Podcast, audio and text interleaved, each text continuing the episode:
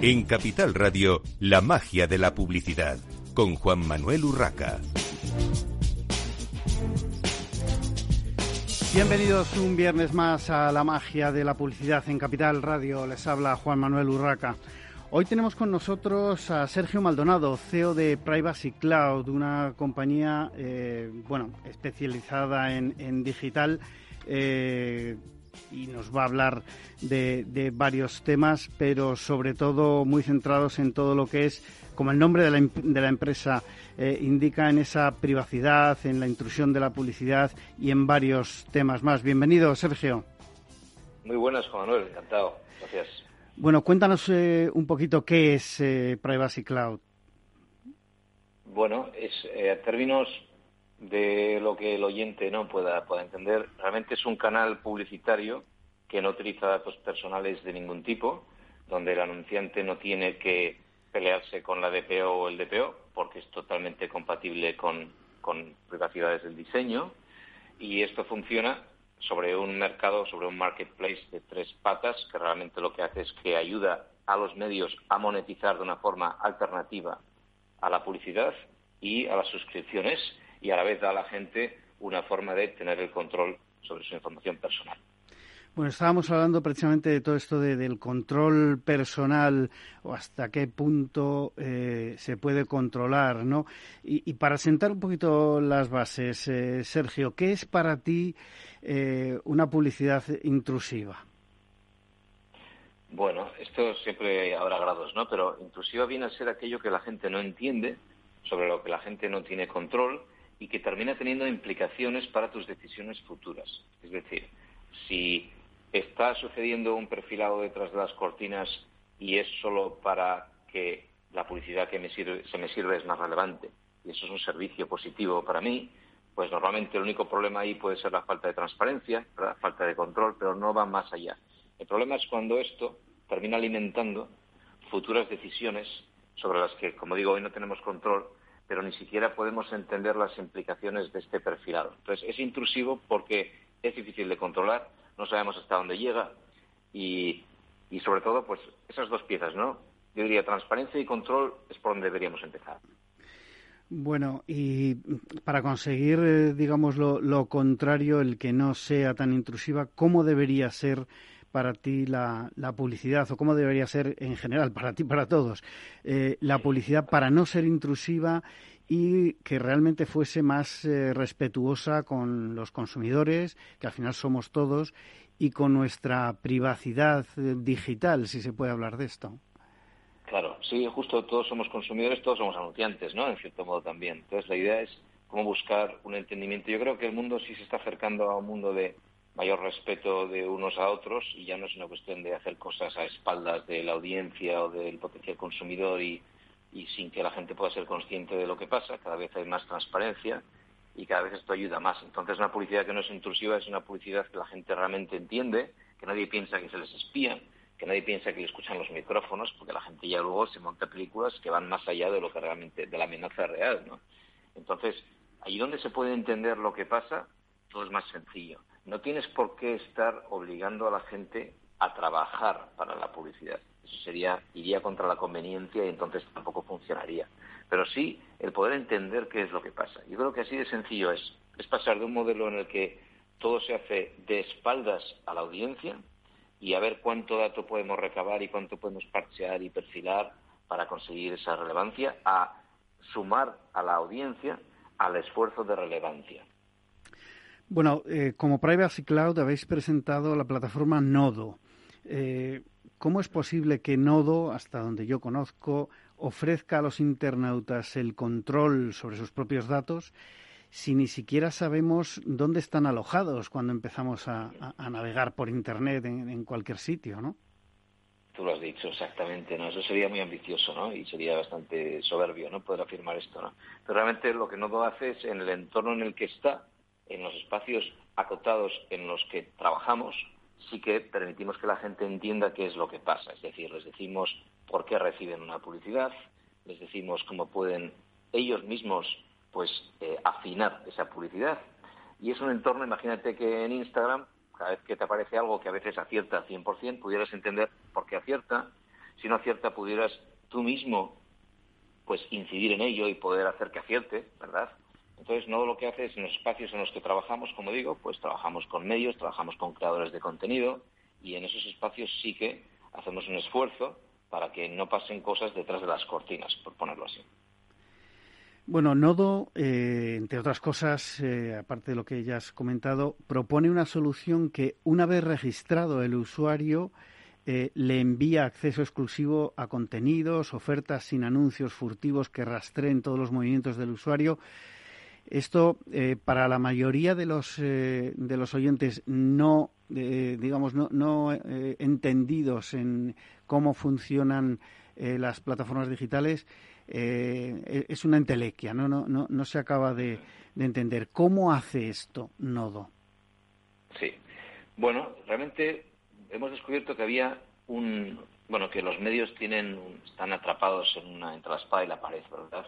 Por un lado, pues en, una pelea por el perfilado, porque la audiencia, cuanto más, digamos, más apoyado en el conductual, ¿no? En, o en, el perfilado de usuarios, en perfiles, pues en esa pelea contra Facebook y Google, que son de forma nativa, pues están orientados al perfilado. Cuando un medio que vive de crear contenido y al que el inventario publicitario o el contenido le cuesta dinero, a diferencia de un medio social donde el inventario puede ser infinito y gratuito, ¿verdad? en un YouTube o en un Facebook, pues al final entrar en la pelea que le es antinatural termina generando pues eh, pues eso, ¿no? una, una, carrera hacia el precipicio, ¿no? en un mundo de inventario infinito donde tiende a, coste cero y donde a ti te cuesta ese inventario porque a ti te cuesta el contenido, pues es una carrera hacia, hacia la desaparición. Y por un lado, pues sería la espada, ¿no? Y la pared, pues sería las suscripciones, donde claro que no hay tanto espacio y la gente no va a andar pagando por tantas cosas cuando hay tantísimo contenido bueno gratuito ahí fuera y está claro que es difícil aspirar a, que eso cubra tus costes. Entonces, lo que hemos hecho es bueno, ofrecer a los medios y a creadores que tienen programas de suscripción, están siendo apoyados por oyentes o por, o por sus fans, pues pagar nosotros por esto para que ni tengan que obligar a sus fans a pagar, ni tengan que perseguir a sus fans con 300 cookies que no entienden de dónde salen ellos mismos y con ese perfilado. Es decir, que la gente no pague ni con sus datos ni con su dinero, porque nosotros pagamos por ello y lo que hacemos es eh, monetizar esa atención diferida, pero nunca monetizar los datos. Si es verdad que de alguna manera bloquea eh, anuncios, digamos, no deseados, ¿no es un adblocker más? Bien, esa es buena. Eh, realmente no, aunque lo hemos pensado. Estamos viendo que ha aumentado muchísimo, por supuesto, ¿no? La gente que usa adblocker ahora en el móvil ya empieza a ver, antes no había, ¿no? Ahora ya sí, ¿no? Pues firewalls con adblocker y ya ves que un 30% de la gente pues está usando un adblocker. Pero eh, no es un adblocker más porque nosotros lo que hacemos es que si tú usas un adblocker, por lo menos no estés dejando sin comer al periodista, ¿verdad? Por ponerlo así. Es decir, el adblocker ahora mismo tiene ese problema, que realmente estás dejando sin, sin un modus vivendi al, al medio, ¿no? Con entrar con el adblocker. Si entras con un adblocker en un contenido, pero ese contenido está financiado por Nodo, por lo menos ese contenido sabes que, ¿no? que tiene de qué vivir. Está claro. Eh, de todas formas, al registrarse el usuario con su mail y sus preferencias, eh, evidentemente está dando mucha información, como pasa casi siempre que entras en una plataforma en la que te registras. Eh, ¿Quién es el depositario y qué responsabilidad tiene sobre esos, sobre esos datos? Muy buena pregunta, eso es. Justamente, ¿no? Aquí está claro que ahora mismo lo ideal sería que el depositario, y a lo que vamos todos, ¿eh? y sobre todo en Privacy Cloud, este es el, siempre ha sido el plan, es que el depositario sea cada ciudadano, cada consumidor o consumidora, sea quien lo tiene en su dispositivo de forma descentralizada. Esto es algo que a día de hoy es muy difícil, como sabéis, pues ahora mismo eh, la compatibilidad entre blockchain o entornos más descentralizados y datos personales es, es, casi nula. Entonces, ahora mismo nosotros estamos haciendo ese puente de, si quieres, un escrow o un intermediario de confianza, pero de tal manera que es la gente quien controla todo lo que Nodo aprende sobre personas, sobre cada usuario, y es en tu cuenta de nodo donde tú decides que quieres exponer a tu propio agente y a los aprendizajes que está elaborando. Lo que después pasa es que el anunciante que viene a la plataforma a Privacy Cloud, y tenemos una plataforma de activación que se llama Activation Studio, y el anunciante nunca ve ese dato que mencionabas, ¿no? El dato personal de, la gente nunca se expone a anunciantes. Los anunciantes son ciegos a los datos personales y, sin embargo, sí que pueden remitir propuestas con muchísima precisión basadas en nuestros aprendizajes que la gente puede eh, afinar, pero sin nunca, como digo, jamás transferir datos personales a anunciantes. ¿Qué opinan los medios y sobre todo las agencias que intervienen en campañas de display para sus anunciantes? Porque al final, como comentabas, eh, los periodistas tenemos que comer y, gran parte de nuestros eh, de los ingresos de, los medios, de nuestras eh, radios, editoriales, televisión, etcétera, viene de, la publicidad. ¿qué, percepción hay de vuestra plataforma? Las agencias están muy abiertas a probar porque tienen, hay mucho miedo a este entorno cookie, es verdad, de que ya por fin, aunque ha habido una moratoria, que ya el año que viene, a finales del año que viene, desaparezcan las cookies en el 64% de navegadores que faltan por mm. aceptar, faltan por, por no aceptarlas, ¿no? que es Chrome. Entonces, eh, hay muchas ganas por probar cosas que no usen cookies, cosas que sean, pues, eso, privacy first, con lo cual en las agencias hay muchísima apertura mental. Nos ha sorprendido, pero es así quieren probar, todo el mundo quiere probar. Otra cosa es, veamos después, como dices, ¿no? estas campañas de display que llevan, si conseguimos que la agencia gane los mismos márgenes que obtiene en el mercado de intermediación de mercado abierto en programática conductual y si conseguimos que todo el mundo pueda vivir de ello. Esto es importante. ¿Tendrá alguna repercusión sobre la programática? Sin duda lo tendrá porque programática ahora mismo lo que es conductual, como sabéis, está muy en entredicho. Ahí tenemos este juicio pendiente en la Autoridad de Protección de Datos de Bélgica, eh, habiendo dicho que la programática no puede cumplir con la ley, que el mecanismo de la IAB TFF 2.0 no puede cumplir con el consentimiento válido.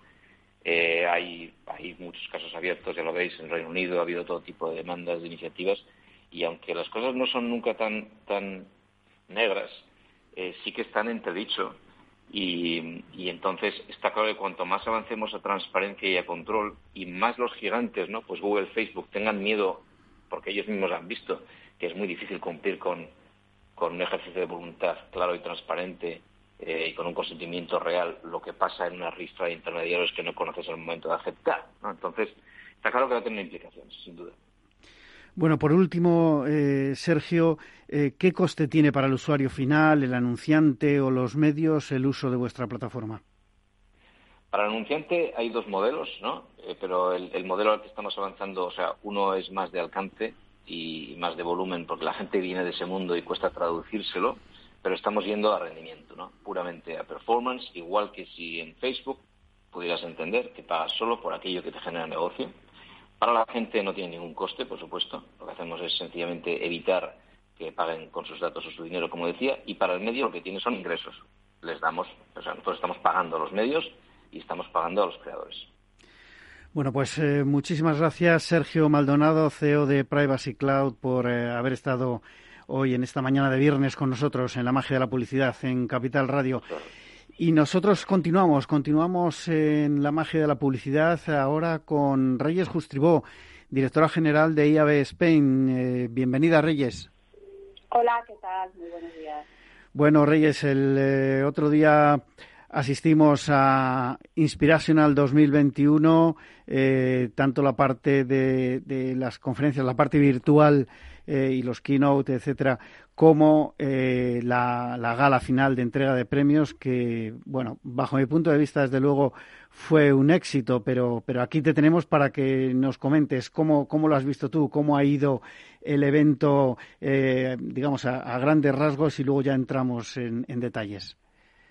Sí, bueno, pues como tú dices, la verdad es que estamos muy contentos.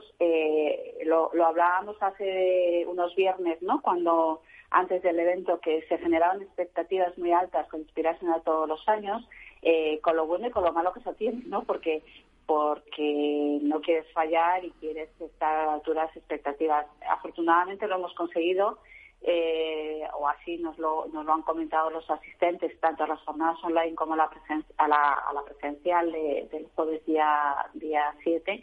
Y, y, lo hemos conseguido bueno, pues al final porque la presencia, como te decía, tanto online que como en el evento presencial, ha batido récords una vez más porque los ponentes, bueno, las asistencias a ponencias, por ejemplo, por empezar a dar datos en los tres días digitales, está por encima de las 400 personas por, por, por sala y por conferencia.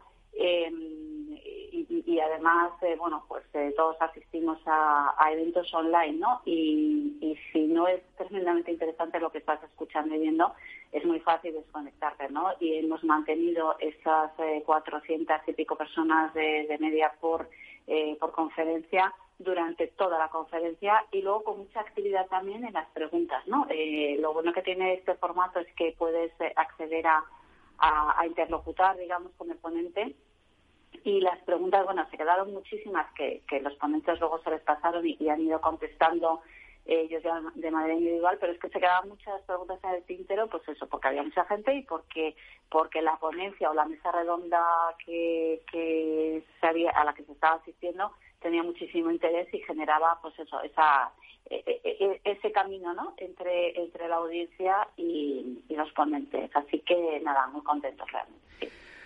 Bueno, eh, me has contestado ya la siguiente pregunta, que es toda la parte de, participación, porque es verdad que, bueno, aparte de que se haya eh, superado lo, esperado, en cuanto a participación de, profesionales, por lo menos en la parte física de, de la gala y demás del día 7, la parte presencial, eh, bueno, aquello estaba, estaba lleno. Eh, éramos muchos los que acudimos a, al evento. ¿Cómo ha ido la gala de entrega de, de premios? Eh, ¿cómo, ¿Cómo la has visto mm, desde, desde dentro? Pues fíjate, ahí, o sea, es una pena porque aunque tú dices que, que, había mucho y efectivamente estábamos muchos, pero no todos los que querían estar. Y, y eso siempre te deja ahí ese pozo no de, decir eh, la próxima vez tiene que ser un sitio más grande no porque porque había mucha gente que quería estar también fuimos muy cuidadosos es verdad por el tema eh, de, las indicaciones sanitarias que gracias a Dios ahora eh, ya digamos están más flexibles pero aún así que, queríamos dar ejemplo no y, claro, y llenamos todo lo que había para llenar, pero nos hubiera encantado ser el doble, ¿no? Porque, porque es que desafortunadamente se queda mucha gente fuera.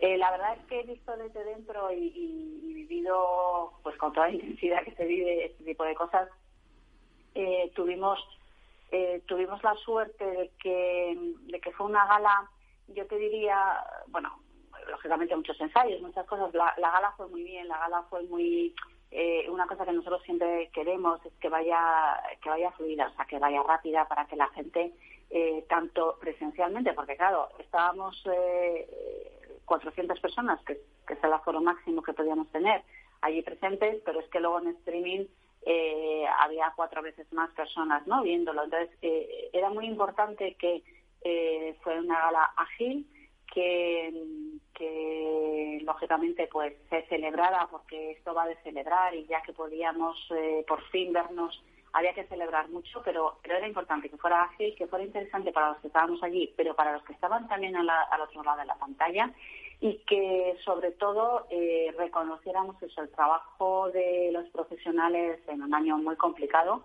y donde, bueno, pues eh, como siempre vemos, ¿no? Muchas veces esa complicación y ese esas trabas que muchas veces, pues en este caso ha traído la pandemia, hace que la creatividad incluso eh, vaya más allá, ¿no? Y, se supere y con unos trabajos francamente buenos, bueno, ya, ya habéis visto todos el palmarés, eh, pero, pero donde, bueno, pues eh, estuvieron agencias, estuvieron anunciantes, estuvo toda la profesión y, fue eso, celebración pero también con esa responsabilidad de hacer las cosas eh, apetecibles eh, cuando haces algo en presencial y a la vez en, en, streaming, ¿no? Bueno, mm, por mi parte, desde luego, eh, la gala fue fenomenal. creo que fue súper ágil, como, como bien dices. Enhorabuena por esa parte porque fue impecable y además eh, yo creo que como estamos acostumbrados a, a muchos eventos eh, en los que a veces, pues desgraciadamente no se miden bien los tiempos y, y se alarga demasiado, eh, nada que ver. O sea, eh, la verdad es que eh, Inspirational en eso siempre es un ejemplo y en esta eh, última edición, desde luego, soy testigo presencial de que fue muy ágil, eh, entretenida al mismo tiempo, eh, bien conducida, porque la presentadora, la verdad es que nos animó a todos, levantó Sí. el ánimo a todo el mundo y al final eso se, se agradece. Reyes, si Eh, te parece. te- Sí, te- no, solamente quería decir, eh, agradecerte las palabras. Efectivamente, o sea, hay mucho trabajo detrás para que eso luego resulte así, pero yo creo que, que, que Elena Díaz Fuentes, que, que es la presentadora, que es ya su, su segundo año con nosotros, nos ayuda mucho a que, a que sea así, ¿no? Porque es una persona con una energía, una vitalidad y, y llevar una gala como esta, que es una gala que no es fácil, y tener esa energía, ¿no? Al final acabas transmitiendo también al público y, y efectivamente, pues, pues todo fue, fue muy bien porque vosotros, los que estuvisteis ahí, nos, nos lo dijisteis. Así que nada, perdona, que te he cortado. No, no, simplemente para, para seguir. eh, antes de la pausa publicitaria nos quedan como un par de minutitos, luego, luego seguimos, pero vamos a empezar a repasar, si te parece, eh, con, con cierta agilidad, el palmarés para que, bueno, pues todos los oyentes lo, lo conozcan. Eh, Agencia del Año FCB and Fire. eh. Si quieres, eh, mm, eh, lo, lo vamos diciendo alternativamente. Tú dices el, Te el digo, Gran Premio. mira, el anun- eh, pues eh, mira, yo te digo si quieres premios. En, en Branded Content el oro fue para Unboxing eBay, para, para FT Fire con Netflix y PlayStation. Si quieres, eh, vamos diciendo oros, por ejemplo. o Vale, sí, hagamos? vamos a repasar los oros nada más porque si no... Por eso es Eh, imposible, si no, mira, sí. en, em, en Compromiso Social Corporativo Planes, eh, el oro fue para Correos, con envíos responsables, con Arena Media y Mono Madrid. En eh, Digital Craft eh, fue eh, para Zalando, con la campaña de Strididol, con, eh, hecha por, o desarrollada por Ogilvy. En Estrategia de Influencia también fue para FCD Fire, con Netflix y PlayStation, con Unboxing eBay. En, en producción de visual digital fue para Heineken con la campaña Lola de Ogilvy. En responsabilidad social corporativa en People tuvimos dos oros que fueron para McDonald's con la campaña Big Cut de, de TVWA España y para Wallapop con cambios, ser quien quiere ser de Jesús Revuelta y en Jóvenes Talentos Creativos para la Universidad de Alicante, eh, Marta Sutil y Samuel Rico con, con Manchas de Hambre. El anunciante del año, como no podía ser de otra manera, dichos todos estos oros, fue Netflix y eh, el Gran Premio Inspirational fue también para, para Unboxing Day eh, de FCD con Netflix y PlayStation. Básicamente, eh, eh, Unboxing eh, fue el gran triunfador de la noche, eh, como ha sido en muchos otros eventos o festivales de la industria, y, y en ese sentido, eh, poca sorpresa. ¿no? Bueno, eh, te tengo que preguntar por...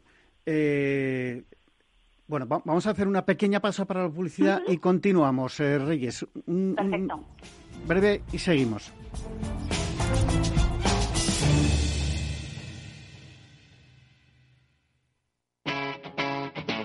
Capital Radio. Ha llegado el momento del gran premio. Vamos a llamar a un número aleatorio. Vaya, no contestan. ¿Pensarán que somos una compañía de teléfono de esas que te llama a cualquier hora? En O2 no te molestamos con llamadas comerciales. Fibra 300 megas y móvil 25 gigas por 38 euros. Infórmate en odosonline.es o en el 1551. Escuchas Capital Radio, Madrid 105.7, la radio de los líderes. Esto te estás perdiendo si no escuchas a Rocío Arbiza en Mercado Abierto. Francisco Polo, alto comisionado para España Nación Emprendedora. es que España se convierta en un paraíso de talento. Somos capaces de desarrollar el talento, lo sabemos, tenemos de las mejores universidades del mundo, pero tenemos que ser capaces también de retener y de atraer ese talento, cosa que ya vimos en aquella crisis del año 2008 que no fuimos capaces. Necesitamos dotarnos de las mejores herramientas para retener y atraer ese talento. Mercado Abierto con Rocío Arbiza. Nos gusta que las personas tengan opinión propia. Quienes aquí hablan también expresan su propia opinión. No representan la opinión de Capital Radio.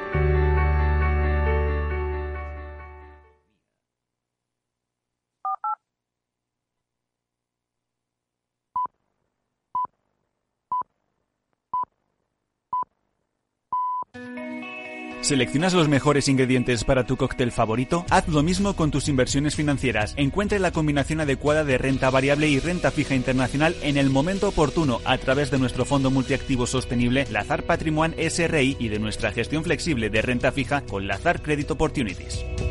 Los fondos están registrados en la CNMV con los números 1890 y 1991 gestionados por Lazar Fresh Gestión con depositario en CACEIS y representados por BNP Paribas Security Services. Los riesgos del fondo son la pérdida de capital, la gestión discrecional, la renta variable, los tipos de interés, el crédito, los futuros, las contrapartidas y las divisas. El objetivo de rentabilidad y el capital invertido no están garantizados. Por favor, consulte la lazanfarmanagers.com para obtener más información.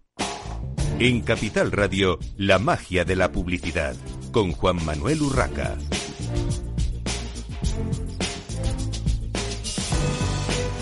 Continuamos en esta mañana de viernes en la magia de la publicidad en Capital Radio con Reyes Justribó, directora general de IAB Spain, hablando de Inspirational, de Inspirational 2021.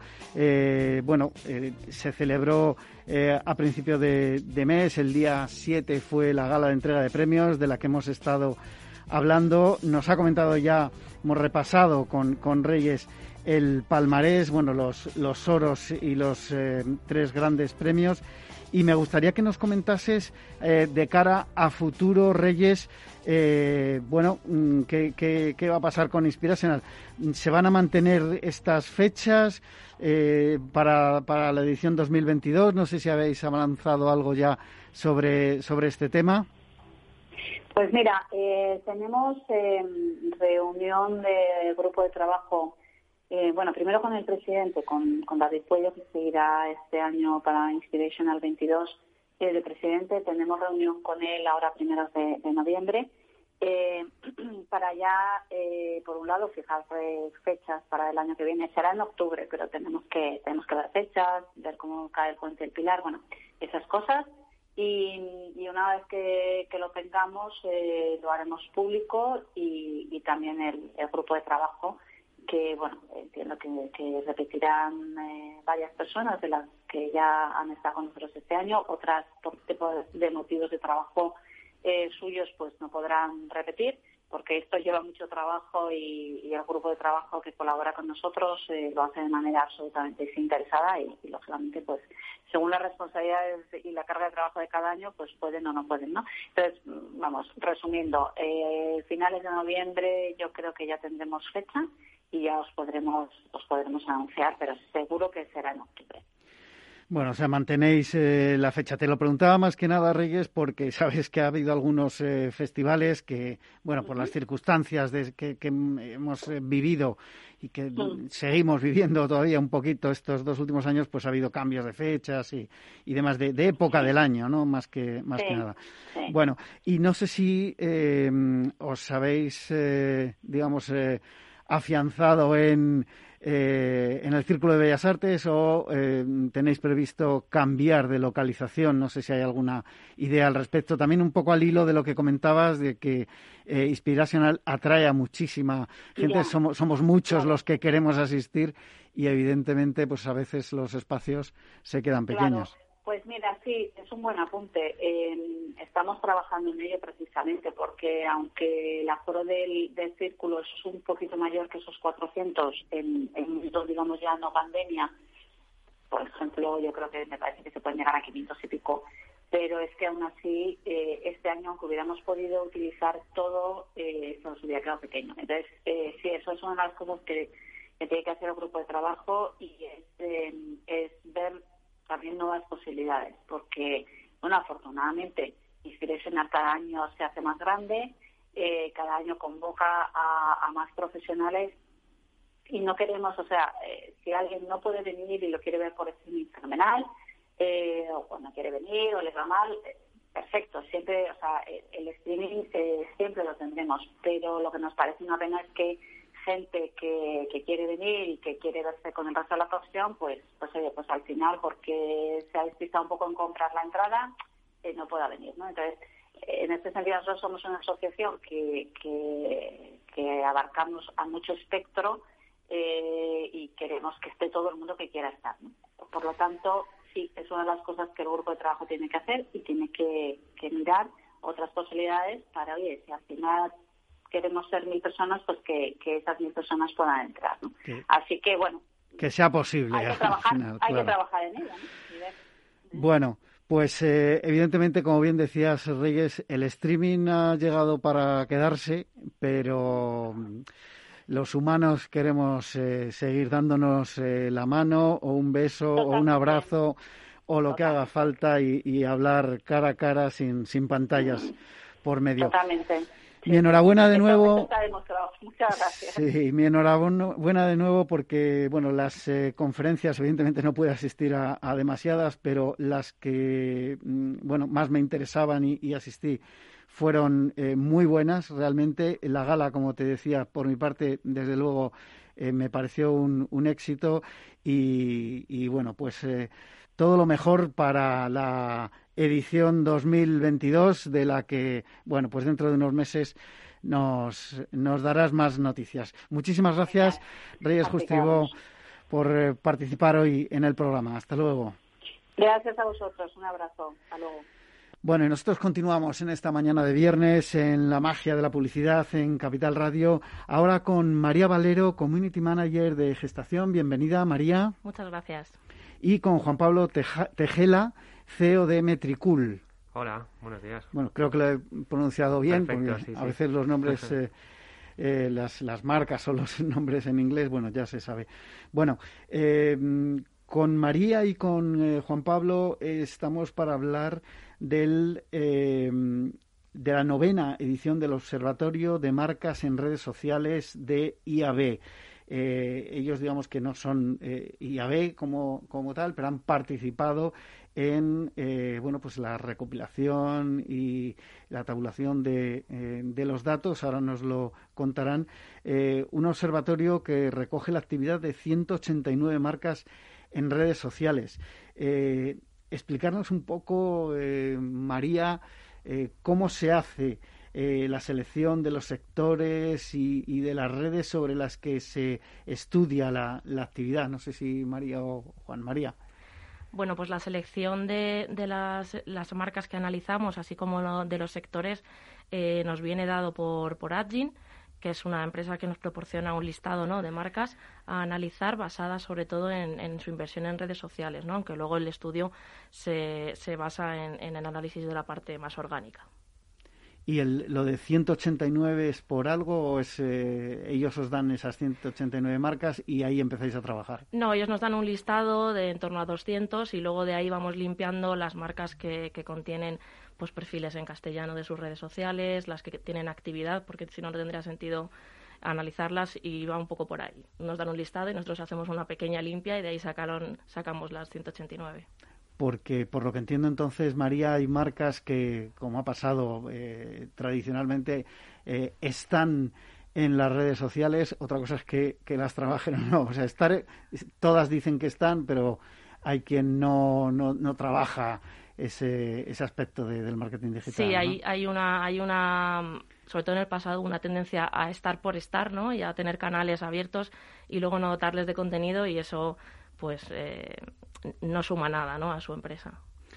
Y una vez que, os metéis en faena con estas 189 eh, marcas y todos los, sectores de los que ahora hablaremos, ¿cómo se hace la investigación? ¿Qué tipo de herramientas utilizáis para, para eh, digamos, estudiar todos los datos que, que al final da este amplio estudio? Pues bueno, la herramienta que utilizamos para medir las redes sociales es Metricool, que es una herramienta analítica justo de, redes sociales, y hay una utilidad que es para analizar competidores. Entonces podemos dar de alta eh, cuentas de, marcas que no gestionamos nosotros y, analizar cómo se han comportado. Entonces, eh, para hacer el estudio, pues monitorizamos las marcas durante un año y, y, extrajimos todas las publicaciones que hacen, eh, los tamaños de las, de las comunidades que tienen en las distintas redes sociales Luego toda esa información la volcamos a, un Excel y empezamos a trabajar con ello, ¿no? Sobre todo, María, la, parte de la compilación de datos, eh, pues para agregar y sacar indicadores, ¿no? Y tendencias. ¿Y cómo, cómo manejáis toda esa información? ¿Simplemente con, con un Excel? Porque entiendo que hay una parte eh, numérica, digamos, que es, como bien comentabas, pues el número de seguidores eh, que, interactúan con una determinada marca en una determinada red, pero luego está el contenido en sí que se está moviendo. Exacto, sí, el, contenido es lo que analiza Metricool, analiza publicación a publicación y luego lo que exportábamos al Excel ya son eh, agregados pues del número de publicaciones, el número de interacciones de cada marca, ¿no? Y, también entráis en, digamos, la, sintaxis, la semántica del contenido. Bueno, hemos hecho algún análisis cualitativo para sacar algunos ejemplos ilustrativos, ¿no? De, pues, del tipo de estrategia que siguen algunas marcas, pues ya, pues esto por destacar, ¿no? Y por entender un poco. Pero obviamente el volumen de datos es inmenso, pues son 200 marcas muy activas en general y durante un año. Bueno, luego si acaso volvemos sobre esto, por si nos podéis dar algún ejemplo. Eh, entrando ya un poco en lo que es el, el estudio en sí, eh, ¿Qué red social de, todas las que hay? Porque claro, eh, esto ha ido creciendo y, cada vez hay más. ¿Qué red social es la que concentra más actividad de, las marcas en general? Pues si entendemos como actividad el número de publicaciones directamente, o sea, un número así un poco al peso, Twitter es la que más actividad tiene por la naturaleza del contenido, ¿no? Es un contenido muy efímero y hay que estar publicando constantemente, muchas veces al día, ¿no? Por lo general. Eh, sin embargo, eh, en Instagram es tal vez donde se publica el contenido más valioso para la marca porque es donde más interacciones se reciben con los usuarios. Y justo este es uno de los motivos principales por los que están las redes sociales, las marcas en redes sociales, para escuchar a los usuarios. Así que Instagram es su red social favorita, digamos, ¿no? La que más cuidan. ¿Hay una relación entre eh, contenido publicado por la marca y el número de interacciones con respecto a las diferentes eh, redes. Me refiero, eh, puede haber una marca que esté continuamente bombardeando, eh, mm, bueno, pues con sus community managers metiendo contenido a la bestia mm, cada, cada hora, por decir algo, eh, pero mm, no tiene por qué recibir eh, contestación o interacciones. Sí, por supuesto. De esto, de esto se encargan perfectamente los algoritmos de redes sociales. O sea, si tú publicas contenido que no es interesante para tus usuarios, vas a perder alcance, porque el propio, la propia red social va a dejar de mostrar tus publicaciones. Con lo cual, en cuanto tú ves que el alcance se reduce, es que no estás haciendo algo bien. Y sobre todo es más la calidad del contenido que la cantidad. Si tú eres capaz de generar muchísimo contenido valioso para los usuarios, mejor a que hagas menos contenido. Vaya, cuanto más contenido mejor, pero sin perder de vista eh, esa calidad, que en realidad calidad es que los usuarios tengan interés en ese contenido. Interactúen o... Interactúen, pasen tiempo con él, sí, eso es. Bueno, ¿y cómo se reparte la presencia de las marcas en las diferentes redes y, cómo han evolucionado este año respecto al anterior? Eh, ¿Cuál sube, cuál baja? ¿Qué datos nos podéis dar, María? Bueno, pues lo cierto es que mm, eh, aquí es esencial ¿no? la estrategia que tenga cada marca en sus, en sus redes sociales. Hay marcas que deciden no estar en determinadas eh, redes porque no les es útil, porque no entra dentro de su, de su estrategia. ¿no? Y en este caso, por ejemplo, hay marcas que, que priman su, su, presencia en una sola red social, como puede ser el ejemplo de, de, muchas marcas del sector de, de higiene y de belleza que, han tenido en Instagram el foco totalmente y luego han relegado su actividad en Facebook o en, o en Twitter para algún contenido paid o algo así. Y, mm, luego hay otros sectores como el del ocio y el entretenimiento que focalizan toda su actividad en Twitter, están muy activos ahí porque es donde más eh, engagement eh, generan.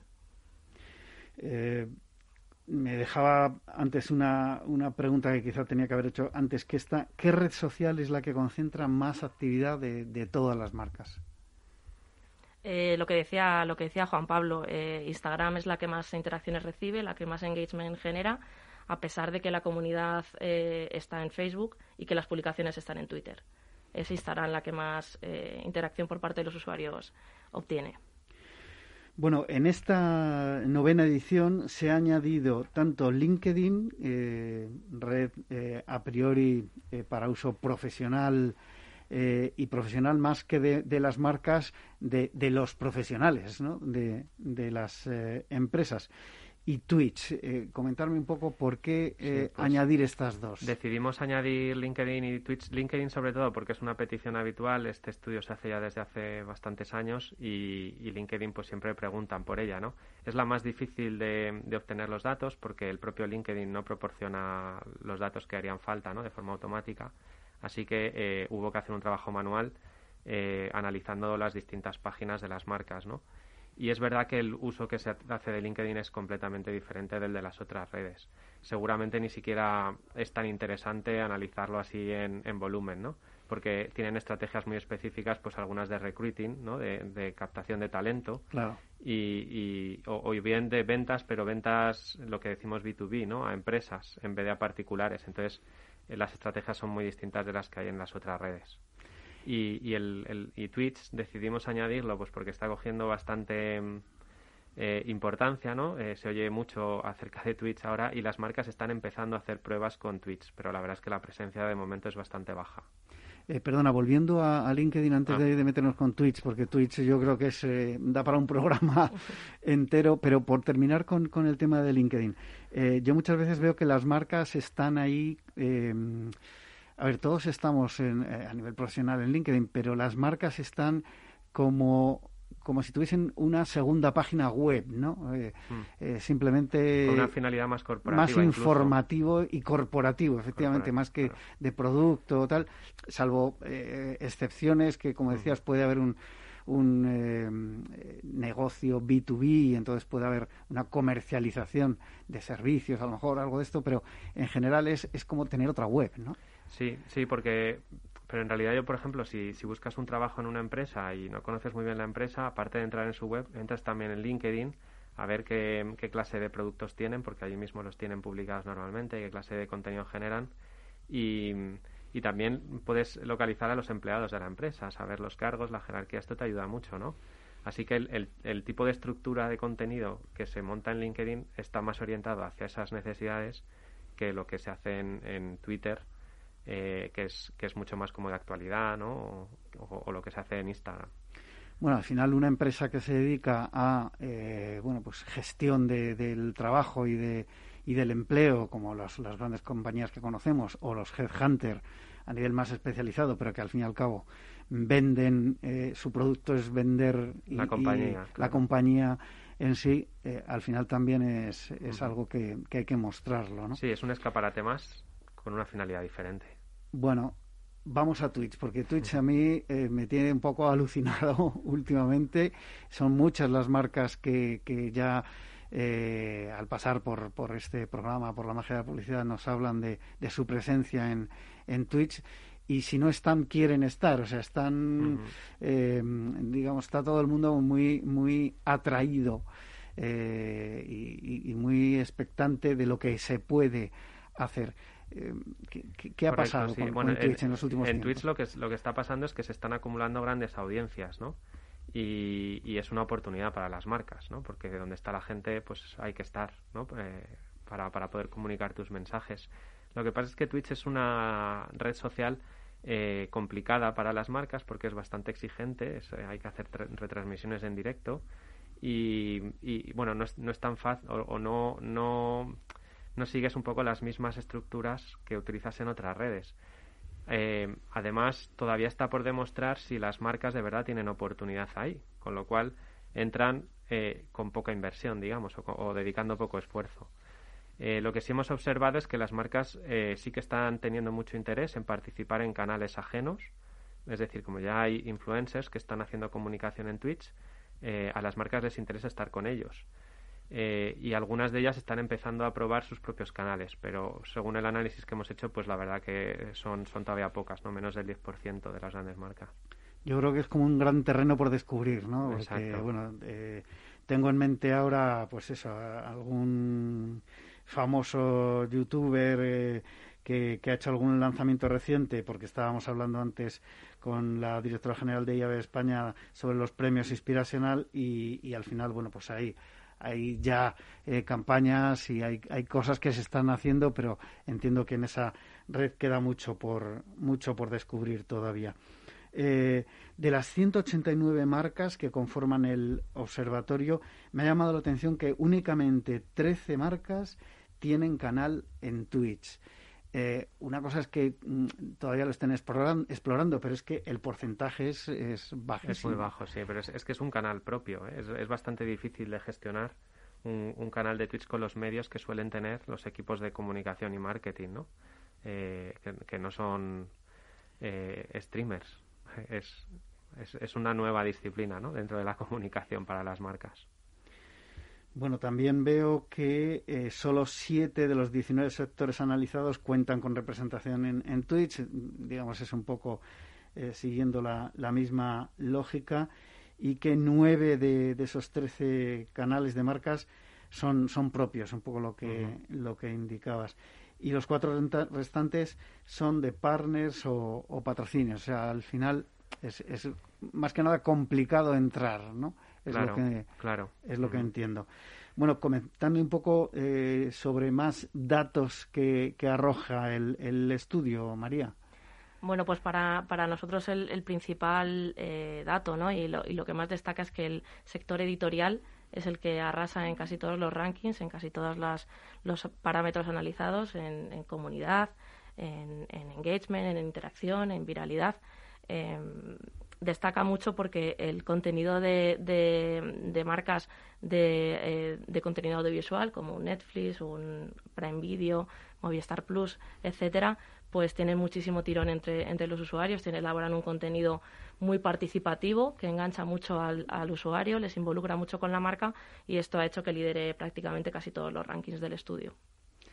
¿Hay un, algún comentario especial que, hayáis eh, encontrado eh, que por el que, digamos, los usuarios eh, reconocen un valor especial en la parte editorial? Yo creo que, al final es lo que comentaba al principio Juan Pablo, ¿no? Buscan, escuchan al usuario, saben lo que les, lo que les gusta, ¿no?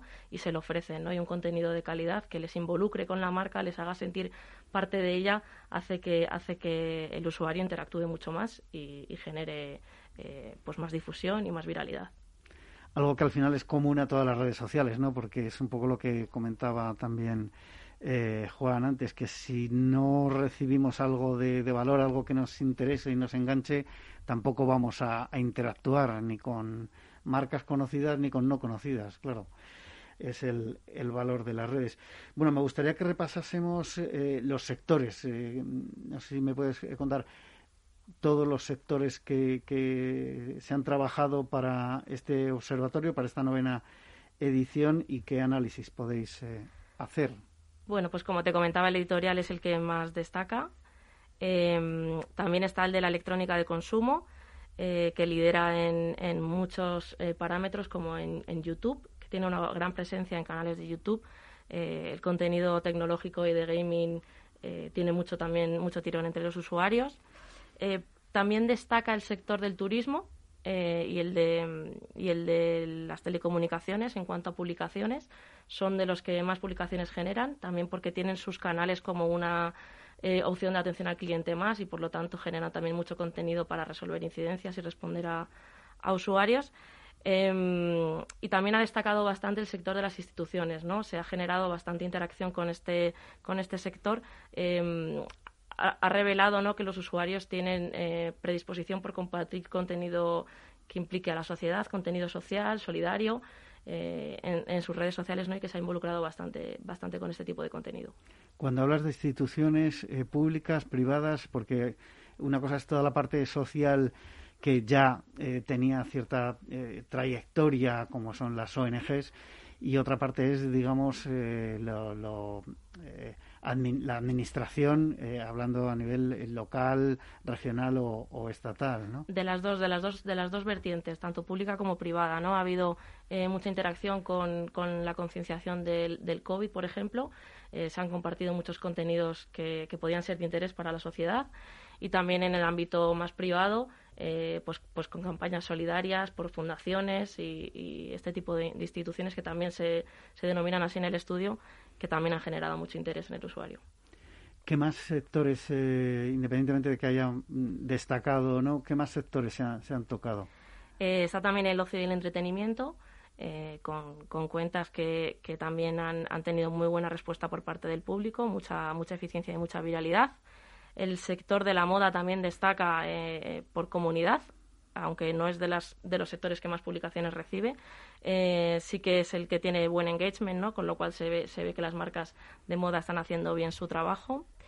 Eh, también se ha analizado el, sector de la distribución con una alta cota de, viralidad y con, con, datos por encima de la media en el resto de ámbitos. Eh, también está el de automoción, el de finanzas, el de servicios profesionales, seguros, portales web, hogar y educación y estos sí que tienen como eh, mucho trabajo por hacer, ¿no? un gran margen de mejora porque están un poco por debajo de la media de todos los ámbitos analizados y, tienen margen de mejora para poder ser un, ser un poco más efectivos en sus canales de redes sociales. Entiendo que hay sectores menos atractivos para, para comentar algo que no sea una queja, ¿no? Porque comentabas, por ejemplo, telecomunicaciones o, o el sector eh, financiero, la banca pues al final eh, cuando nos tocan el bolsillo o las eléctricas supongo que ahora mismo no sé cómo están sus redes sociales pero deben echar humo eh, por lo que nos están eh, haciendo sufrir ¿no? el, el, bolsillo. No sé si queréis hacer algún comentario más para terminar sobre este esta novena edición del Observatorio de Marcas en redes sociales, María? Bueno, pues eh, sí que destacar algo importante que es eh, la eficiencia ¿no? que están teniendo las marcas en redes sociales. Eh, se está publicando menos, pero se está publicando mejor. están teniendo mucha más efectividad con menos publicaciones. Están entendiendo, como decía Juan Pablo antes, el algoritmo, ¿no? Y están trabajando a favor y están obteniendo resultados. Pues yo añadiría que, fuera todo el mundo a descargarse el informe completo porque responde a las preguntas más, más importantes ¿no? que tienen que hacerse hoy en día los, los equipos. Muy bien, pues eh, despedimos ya a María Valero, Community Manager de Gestación, y a Juan Pablo Tejela, CEO de Metricool. Y a todos ustedes les espero el próximo viernes en La Magia de la Publicidad, en Capital Radio. Se despide Juan Manuel Urraca.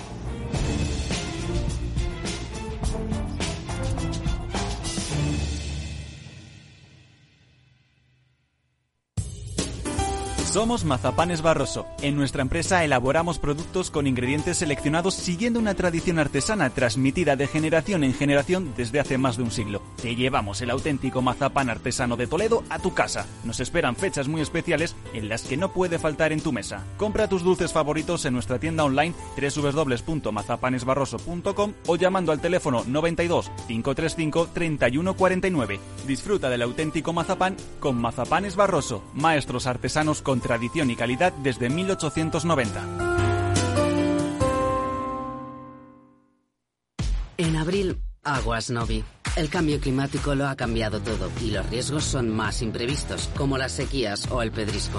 Por eso necesitas un seguro que garantice tu tranquilidad. Y ahora es el momento de contratar tu seguro de herbáceos. Contrátalo ya y llévate una bonificación del 5%. Agroseguro. Trabaja sobre seguro. Con Blue Ayude Sanitas estás aún del seguro de salud más innovador. Aún de que un equipo médico te acompañe donde vayas. Y ahora aún de monitorizar tu salud desde tu propio dispositivo. Entra en blueayu.es o llama al 900 200 300 y disfruta de todas las ventajas de Blue Un paso más en medicina digital. Sanitas. Capital Radio Madrid 105.7 si te gusta la cocina gallega de siempre, en el Mesón Gallego 1 y el Mesón Gallego 2 encontrarás los mejores pescados y mariscos de las costas junto a recetas de la Galicia interior, además de las carnes de Sanabria y los mejores embutidos de Zamora y nuestra terraza. Te esperamos en la calle Muller 35, teléfono 91 579 3623 y en la Plaza de la Remonta 13, teléfono 91 579 0769. Una recomendación del programa gastronómico Mesa y Descanso. Gráficas Naciones. Más de 50 años de experiencia en el sector de las artes gráficas. Apostamos por la última tecnología tanto en impresión offset como en digital y gran formato. Realizamos todo tipo de impresión. Tarjetas de visita, folletos, libros, vinilos, decoración y montaje de stands. Más información en el 91 629 2145 o en gráficasnaciones.es. Disfruta de la mejor cocina gallega en Montes de Galicia. Todo un clásico moderno en el barrio de Salamanca. Disfruta de la variada dieta atlántica, de las mejores carnes y pescados tratados con respeto y transparencia y regados con una de las mejores bodegas de la zona. En grupo, en familia o en pareja, Montes de Galicia te ofrece el espacio perfecto en cada ocasión. Si quieres entender mejor todo lo que rodea a nuestro sector alimentario, tienes una cita en La Trilla. Un gran equipo de especialistas te acercará a la actualidad económica y política desde el campo hasta la mesa. Conocerás sus principales innovaciones sin olvidar las producciones más tradicionales. Los sábados de 8 a 9 de la mañana con Juan Quintana, La Trilla de Capital Radio.